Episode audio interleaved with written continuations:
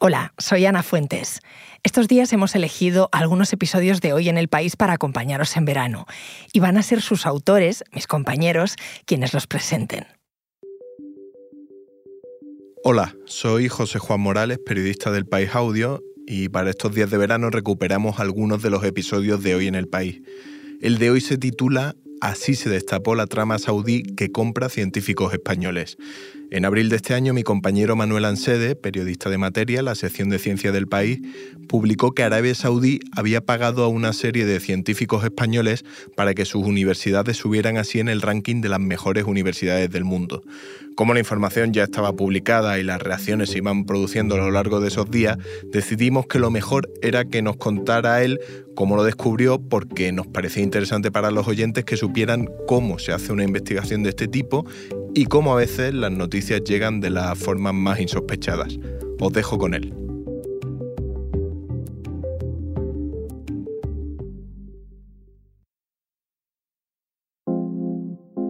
Capítulo 1. El investigador investigado.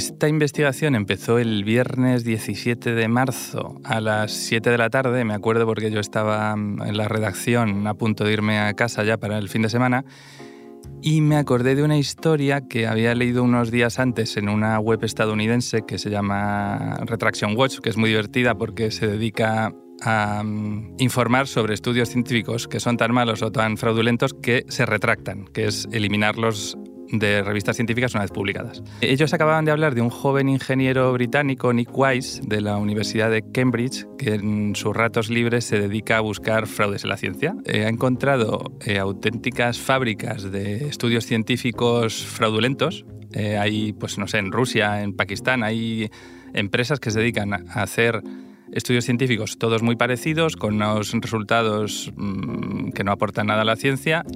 Y lo que es peor todavía, venden esos estudios científicos al mejor postor en grupos de Telegram, grupos de WhatsApp, grupos de Facebook. Tú ahí puedes ir y decir, ah, mira, un estudio sobre eh, lo bueno que es el perejil para el riñón. Pues mira, voy a, quiero ser autor de ese estudio que se va a publicar en la revista Perejil Journal. Pagas 100 dólares o 1000 y ya eres el autor de ese estudio en el que no has hecho nada. Esto obviamente es, eh, estamos hablando del lado más oscuro de la ciencia y, la ciencia buena no es así.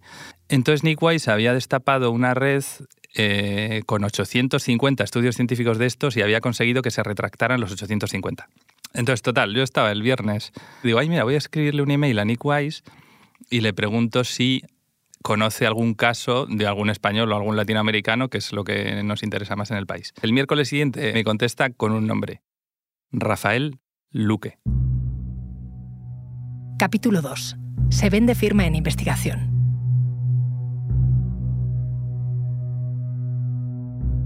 Digo, ¿este señor quién es?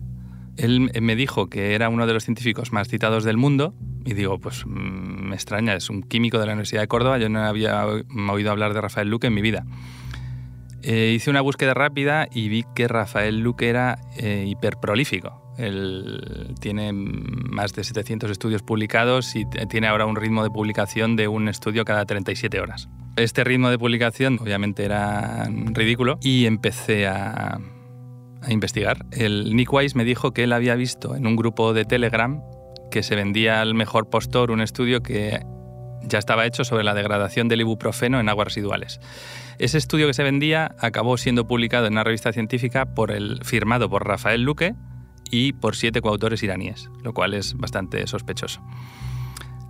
Yo le conté esta historia a mi jefa y me dijo, ponte con ello ya.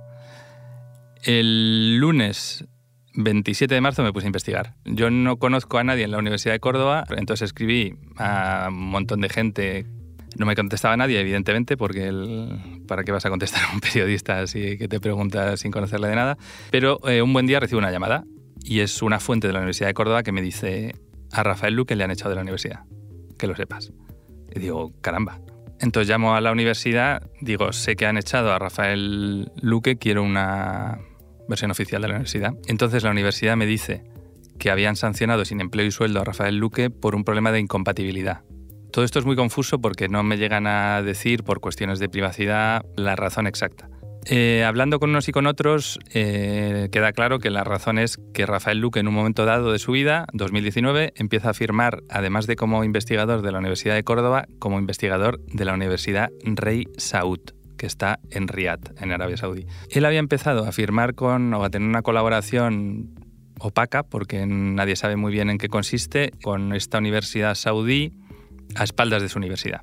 Yo ya llegados a ese punto de la investigación, digo, bueno, ya tengo suficiente información, voy a intentar hablar con el propio Rafael Luque. Fue muy fácil, yo simplemente le seguí en Twitter y él me siguió de vuelta. Le mandé un mensaje, en un minuto estaba hablando con Rafael Luque. Le dije, hola Rafael, me he enterado de que te han sancionado en la Universidad de Córdoba, me gustaría conocer tu versión. Me dice, me pillas en Arabia Saudí, si quieres hacemos una videoconferencia esta noche a tus 9 de la noche. Entonces me puse en mi casa preparado en la mesa del salón con una videoconferencia y estaba Rafael Luque en lo que parecía una habitación de hotel saudí con esa característica decoración kitsch. Fue muy simpático y me dijo que le habían sancionado con 13 años sin empleo y sueldo, que es una cosa totalmente inaudita ya no solo en España, sino en el mundo. Es rarísimo que una universidad sancione a uno de sus profesores con 13 años sin empleo y sueldo. Él me empezó a hablar de que el, gran problema fue cuando empezó la colaboración con la Universidad Saudí a espaldas de su universidad. Él dijo que eran envidias, que eran los mediocres, como era uno de los científicos más citados del mundo, le llamaban para participar en universidades rusas, chinas, tenía un montón de colaboraciones raras que solo conocerá él y eso la Universidad de Córdoba no lo toleró y le expulsaron. Ya con esa información escribí el tema aquel jueves y decidimos publicarlo el viernes 31 de marzo por la mañana, con el titular Suspendido de empleo y sueldo por 13 años, uno de los científicos más citados del mundo, el español Rafael Luque. Y yo no sé qué tecla tocó ese tema, pero fue el tema más leído del país durante seis días, primero su versión en español y luego la versión en inglés. Fue muy compartido en el mundo académico anglosajón durante tres, cuatro días. Él mismo compartió el tema en su cuenta de Twitter y el sábado 1 de abril vi que otra química le contestaba a su propio tweet y le decía que a ella también le había hecho una oferta a la rey Saud y que no había aceptado. Le estaba reprochando que había otra manera de hacer las cosas, eh, no aceptar las ofertas saudíes. Esta eh, científica era Mira Petrovich, que es otra de las científicas más citadas del mundo y trabaja en Girona en el Instituto Catalán de Investigación del Agua. Ese mismo sábado escribí a Mira Petrovich y le propuse que quedásemos para hablar. Me mandó enseguida su móvil y hablamos. Ella me reenvió mm, muy transparente la oferta que le había hecho un profesor de la Universidad Rey Saud a finales de 2019. En primer punto ah, salía que tengo que cambiar mi afiliación en Clarivate y poner Universidad King Saud como mi primera afiliación. Punto dos era enviarle uh, comprobante que he hecho este cambio y en punto tres se hablaba de que voy a recibir 70 mil euros a mi cuenta por hacer esto. Lo decía así, in your bank account. Si cambiaba en una base de datos que en vez de trabajar en Girona, trabajaba en la Universidad Rey Saud.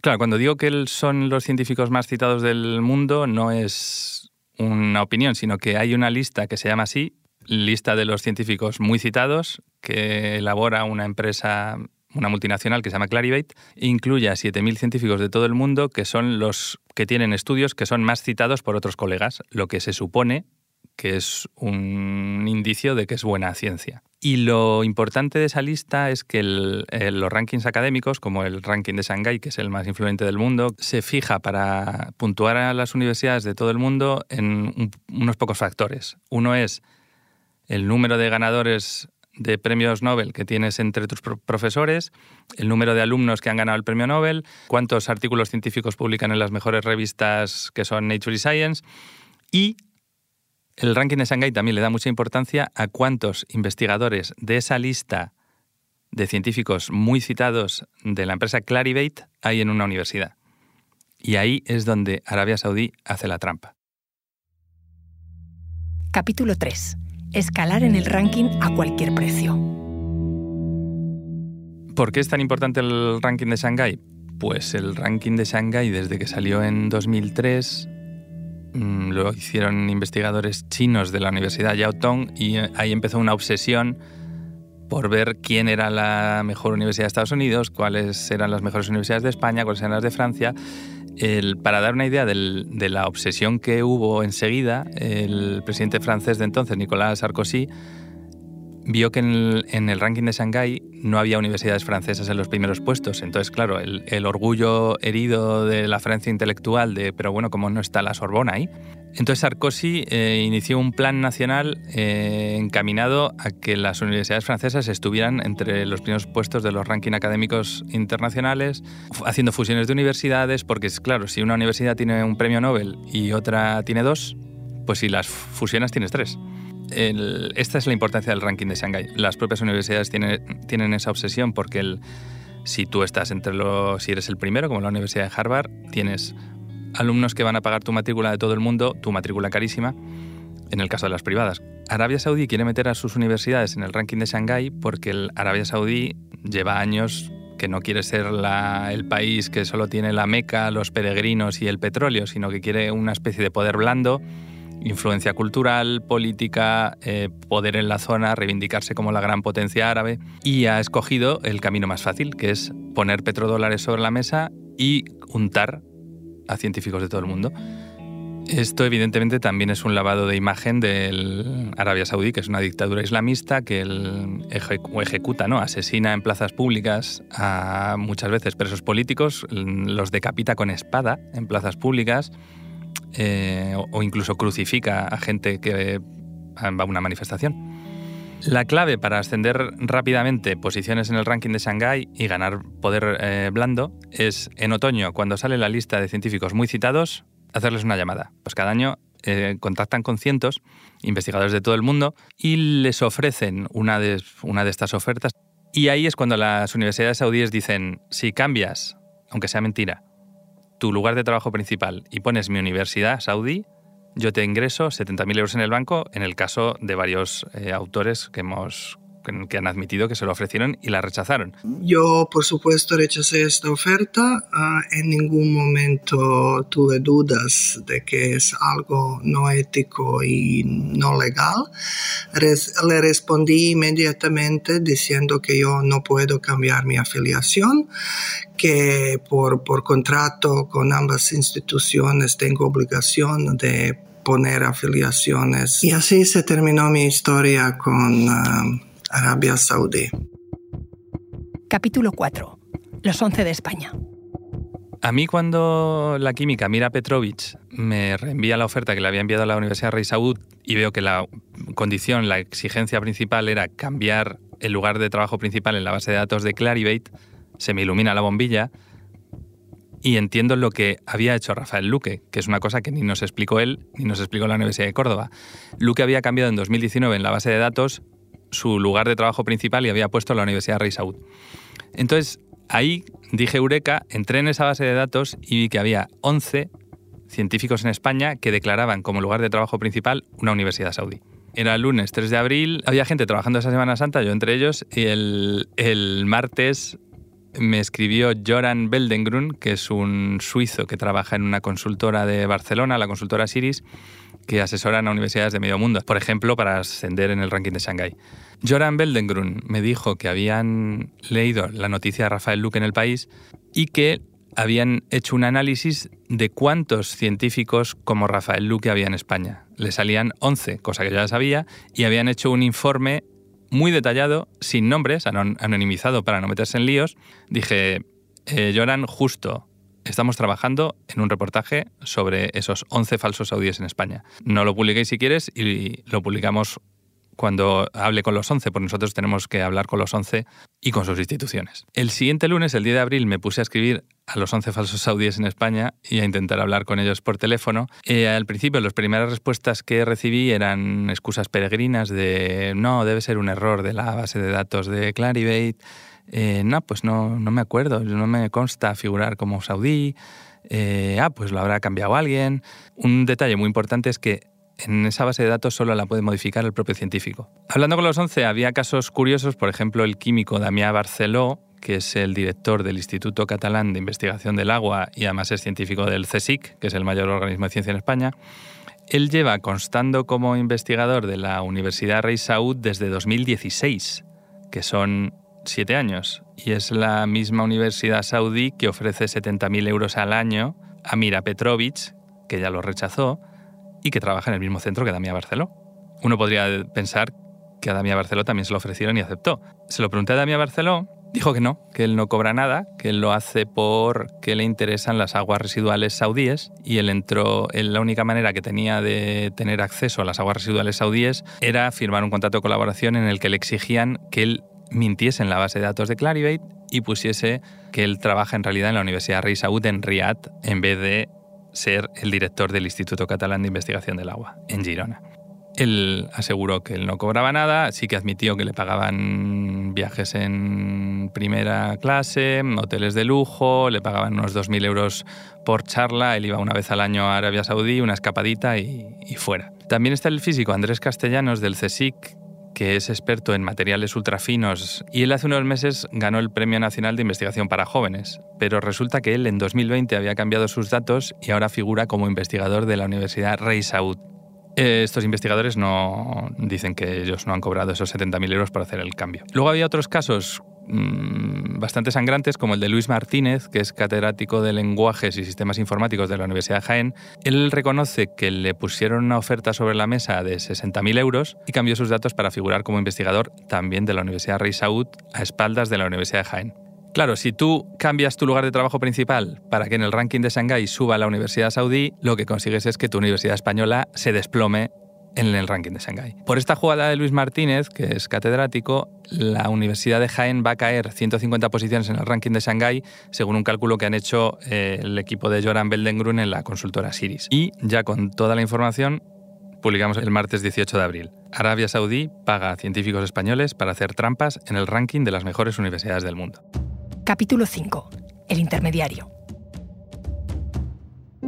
Durante esas semanas de investigación yo intenté hablar con la mayor cantidad posible de científicos de la lista de muy citados, Varios de ellos me, hablaron, de hecho, de un misterioso catedrático de la Universidad Politécnica de Cartagena, un matemático, que era el que les contactaba en nombre de la Universidad Rey Abdulaziz. Uno de estos científicos muy citados me reenvió incluso un audio de WhatsApp que le había enviado este profesor, al que no conocía, proponiéndole que colase coautores fantasma árabes que no harían nada en sus próximos estudios a cambio de, dinero, claro. Y así es como me enteré de que en toda esta historia había un intermediario, que era Juan Luis García Guirao, catedrático de la Universidad Politécnica de Cartagena.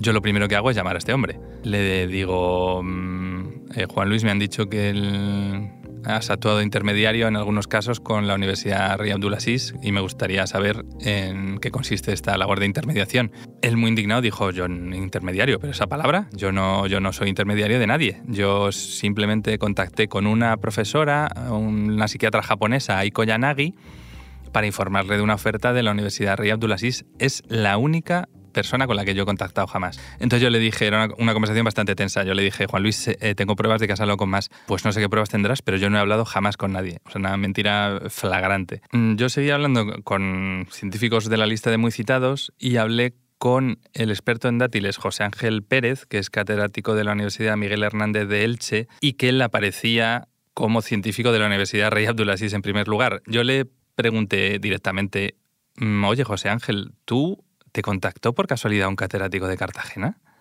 Dice, sí, eh, no te lo voy a negar, me contactó Juan Luis García Guirao.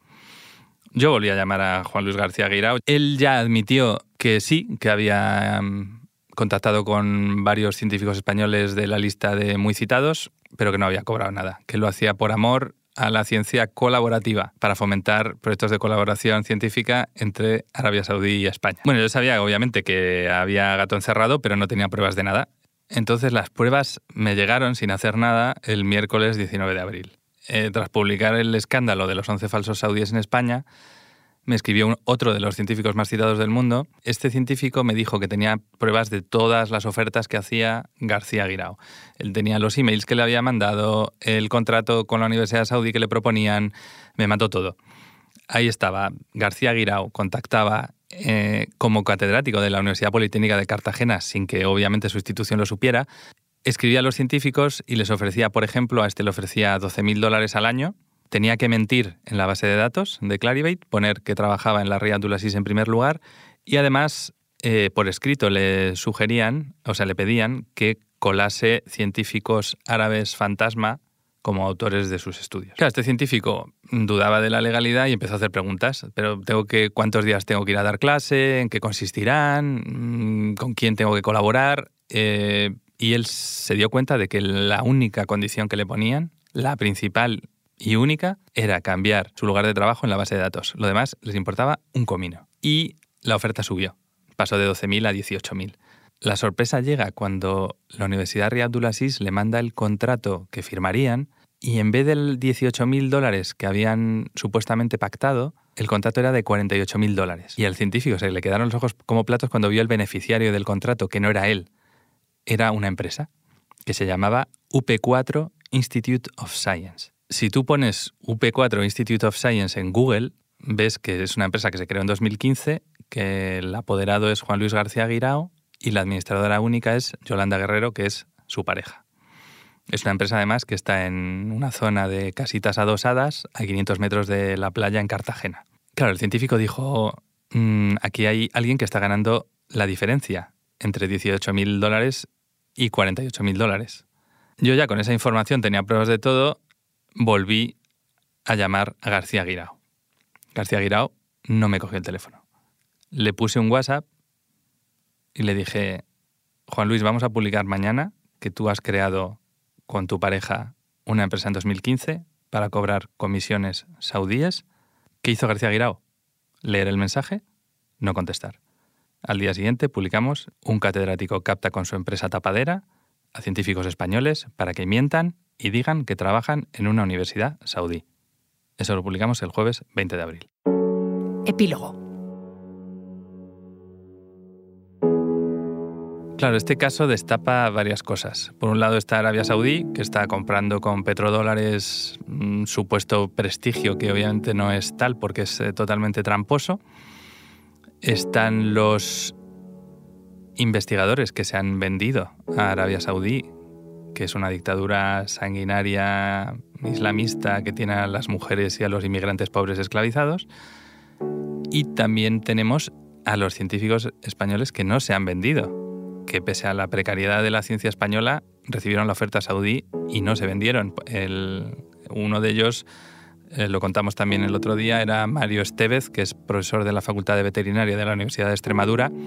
Él recibió la oferta de García Guirao, le pusieron los petrodólares sobre la mesa y dijo, no, no voy a manchar el nombre de mi universidad pública con este trato turbio con una universidad saudí.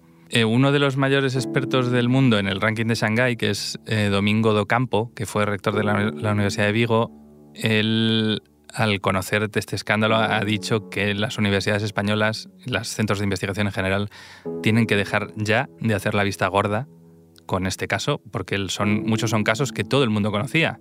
Nosotros al destapar esta trama, el escándalo ha provocado ya reacciones. Una de los 11 falsos saudíes en España era la psiquiatra Aiko Yanagi, que es japonesa, pero trabaja en el Instituto de Investigación San Joan de Deu, en cerca de Barcelona. Ella es una científica sospechosamente hiperprolífica, como Rafael Luque, porque publica un estudio cada tres días, que es un ritmo inhumano, difícil de creer, eh, que incluso seas capaz de leerte los propios estudios que firmas. Y Koyanagi incluyó en 2022 la Universidad Rey Abdulaziz, que está en Jeddah, en Arabia Saudí, como su lugar de trabajo principal dejando en segundo lugar a la Fundación Pública Catalana que le paga el sueldo, que es ICREA, la Institución Catalana de Investigación y Estudios Avanzados. El director ejecutivo de ICREA, eh, Emilia Pola, me dijo que no sabían nada de esto eh, y obligaron inmediatamente a Aiko Yanagi a que renunciase a ese turbio contrato saudí. El CSIC ha iniciado una investigación caso por caso de sus cinco investigadores que desde 2014 hicieron esta mudanza ficticia. Los científicos del Instituto Catalán de Investigación del Agua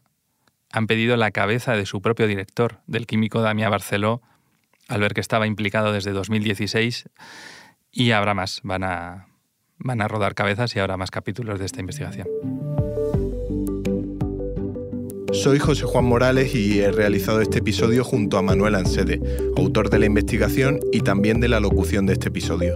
El diseño de sonido es de Nacho Taboada, la edición de Ana Rivera y la dirección de Silvia Cruz La Peña.